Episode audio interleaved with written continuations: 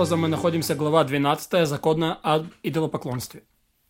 Не подбривают волосы на краях головы, как это делали идолопоклонники и их жрецы. Как сказано, не округляйте волос края вашей головы. Края вашей головы. Виновен по отдельности за каждый из краев. И поэтому тот, кто подбрил оба виска, даже за один раз и при одном предупреждении подлежит телесному наказанию дважды. И кто подбривает только края, оставляя волосы на остальной части головы, и кто сбривает все волосы с головы за один прием, так как сбрил волосы с висков, оба подлежат телесному наказанию. Речь идет о том, кто обревает себя. Но тот, кто бре... но тот, кого бреет другой, наказанию не принадлежит, если не помогал бреющему. Обревающий малолетнего подлежит наказанию.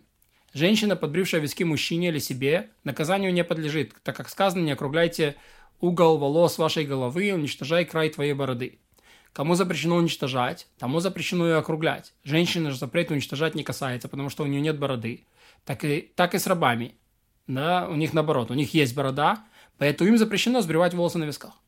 Запрещающие заповеди Торы обязывают как мужчин, так и женщин, за исключением запрета сбривать волосы на висках, запрета сбривать бороду и запрета коинам оскверняться мертвым.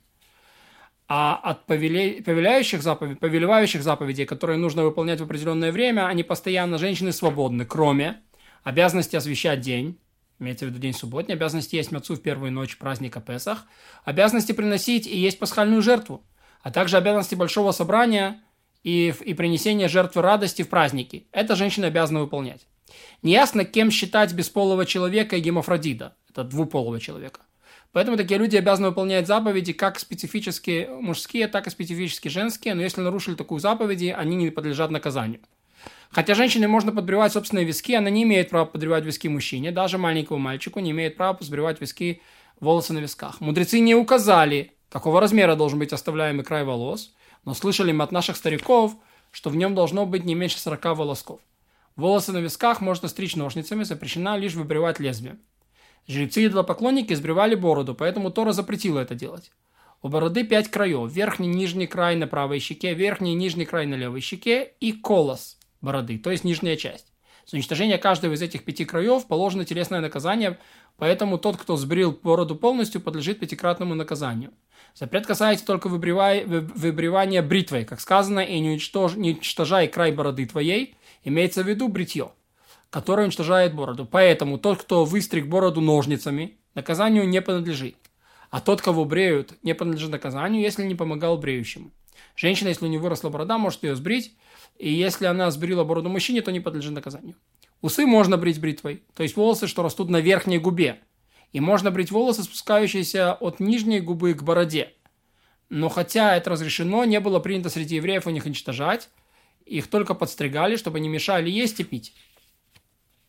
Выбривание волос на других частях тела, например, под мышками или в паху, не запрещено Торой, но запрещено мудрецами, и тот, кто так делает, подлежит телесному наказанию за бунт, то есть наказанию по мудрецам Макот Мартут. Однако этот запрет действует только в местности, где так поступают исключительно женщины, чтобы не делал мужчина свое тело похожим на женское.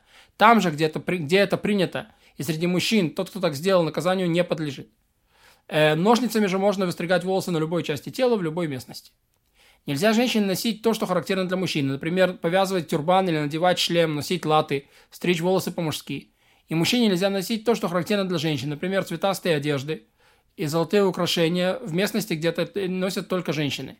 В этих вещах нужно руководствоваться обычаями страны. Мужчина, прихорашивающийся по-женски, женщина, прихорашивающаяся по-мужски, а подлежат телесному наказанию. Мужчина, выдергивающий седые волосы из головы или бороды, или бороды, подлежит телесному наказанию – Едва только вырвал один волос, так как это свойственно женщинам. И мужчина, красящий седые волосы в черный цвет, тоже, едва только покрасит один волос, подлежит телесному наказанию. Бесполый человек и гермафродит, это человек двуполый, не укутывающиеся как женщины, не, стрю, не укутываются как женщины, не стригутся как мужчины, а если же сделали это, не наказывается. Татуировка, которая сказана в Торе, это поцарапывание надписи процарапывание надписи на коже, заполнение поврежденного места синей, черной или любой другой краской, оставляющая след. Таков был обычай народов, которому, которые записывали себя на поклонение определенному идолу. Человек как бы продавал себя на служение этому идолу, о, о чем и делал знак на собственной коже. Как только человек, мужчина или женщина, сделает знак любым пишущим веществом э, по сделанной царапине в любом месте тела, подлежит телесному наказанию.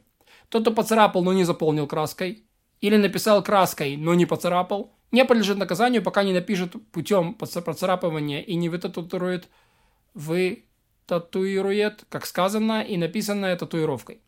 Это сказано пишущим, тот же, на чьем теле выцарапывают надписи татуируют, не, не служил наказания, если только не помогал этому действию совершиться. Если же ничего не делал, то не наказывается.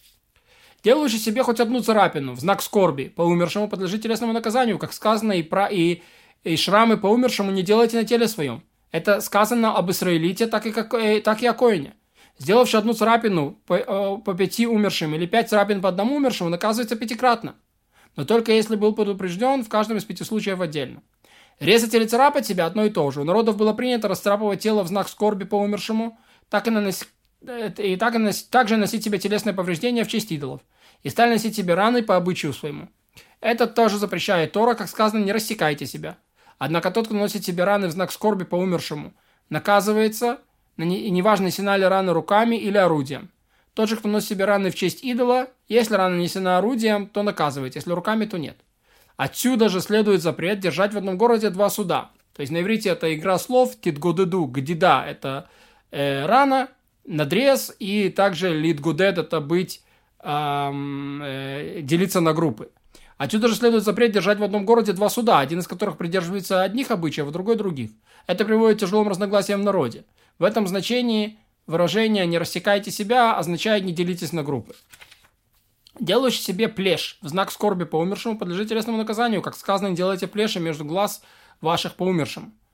И обычный еврей и коин, сделавший плешь по умершему, наказывается однократно, но, след... но сделавший по одному умершему 4 или 5 плешей, наказывается по числу плешей, если предупрежден на каждом из пяти случаев. Не имеет значения, сделан ли плеш руками или при помощи средства для удаления волос. Если человек погрузил пять пальцев руки в средство для удаления волос и прикоснулся ими к своей голове в пяти местах, так что образовалось пять проплешин, это даже, это даже предупреждение, э, то даже предупрежденно один раз наказывается пятикратно, поскольку сделал их одновременно. И о каком бы месте на голове не шла речь, наказывается как за область между глазами, как сказано, да не будет делать плешь на голове э, своей, Э, какой величины должна быть плешь, чтобы повлечь собой наказание? Такой, чтобы было видно, чтобы виден был на голове участок без волос размером не менее зерна. Одного зернышка это уже плешь. Делаешь себе плешь на голове или царапину на теле в знак скорби о разрушении, о разрушенном доме или потонувшем корабле, освобожден от наказания. Телесному наказанию принадлежит только тот, кто делает это в знак скорби по умершему или наносит себе телесное повреждение в честь идола. Если один человек делает плешь или наносит рану другому человеку, или делает татуировку другому, а тот, кто это делает – кому он делает, помогает, и при этом оба сознательно нарушают запрет, то оба подлежат телесному наказанию по Торе. А если один нарушает запрет сознательно, а другой по ошибке, то нарушающий сознательно подлежит телесному наказанию, нарушающий по ошибке не подлежит. Благословлен милосердный, кто помогал нам, и таким образом мы закончили законный ободолопоклонство. поклонства.